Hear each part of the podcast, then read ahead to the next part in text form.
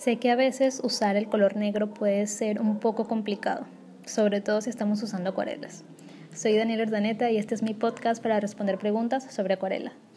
Eh, me ha llegado esta pregunta también por mi correo y dice básicamente cómo uso el color negro en las acuarelas.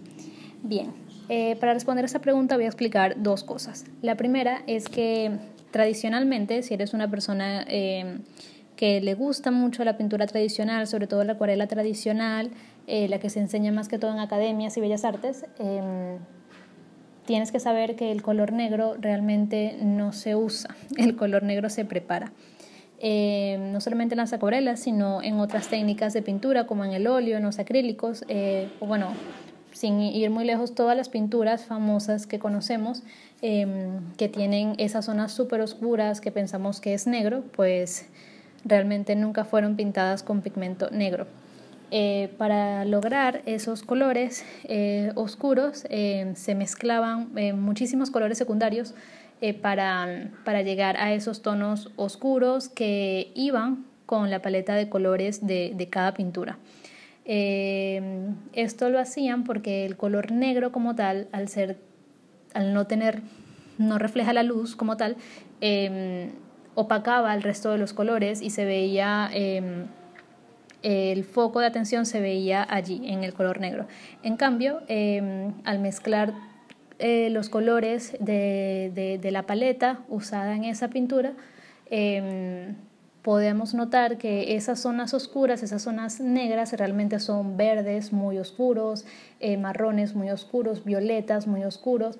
Entonces así la pintura lograba una tonalidad uniforme y, y era, era, la armonía era, era casi perfecta, o sea, porque no, no había un color que se saliera de la paleta y todo iba como que en esa en esa armonía de colores. Entonces en la acuarela pasa lo mismo.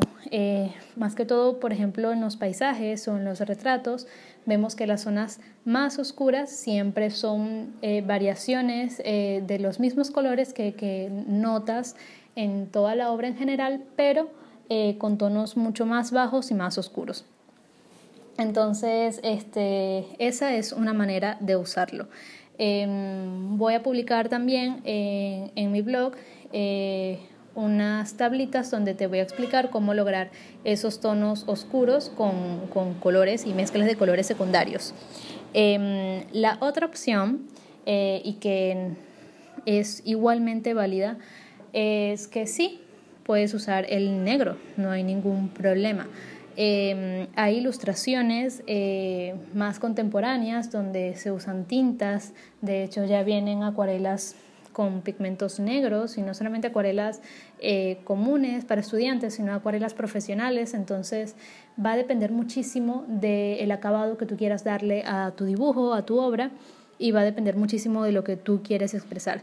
Yo eh, he usado las dos versiones, eh, he hecho dibujos donde no uso negro y he hecho dibujos donde sí. De hecho, mis últimos dibujos de este año 2020 Em, he usado muchísimo negro, he usado tinta negra, tinta china negra y siento que no, no, siento que el color no pierde protagonismo.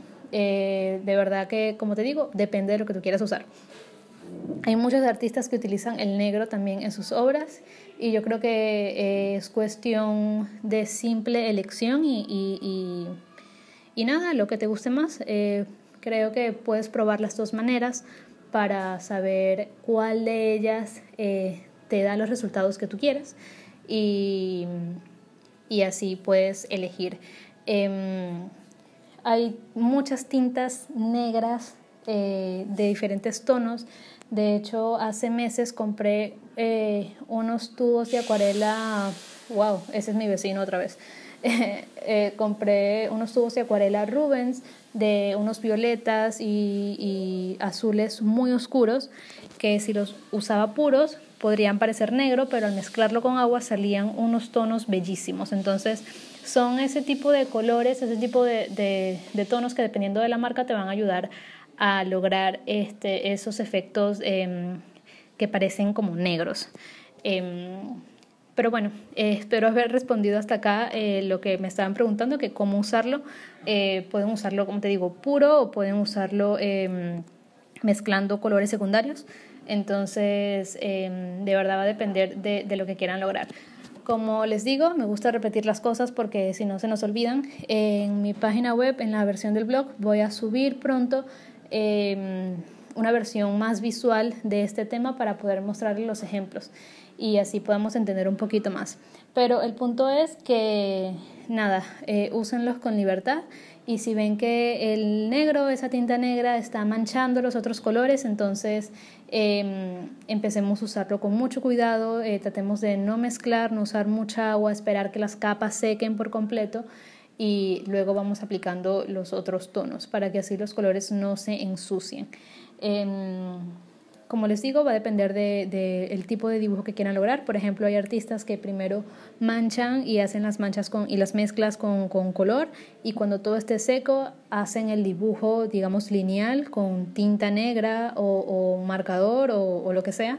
Y esa es una forma de, de lograr ilustraciones bastante eh, limpias y logradas.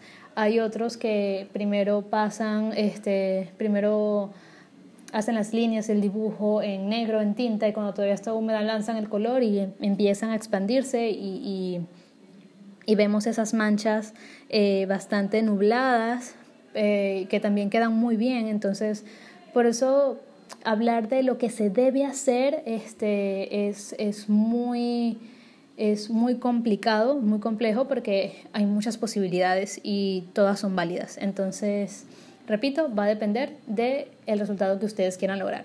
Y para saber qué resultado quieren lograr, pues simplemente tienen que experimentar. Em, espero que les haya sido útil esta respuesta de hoy.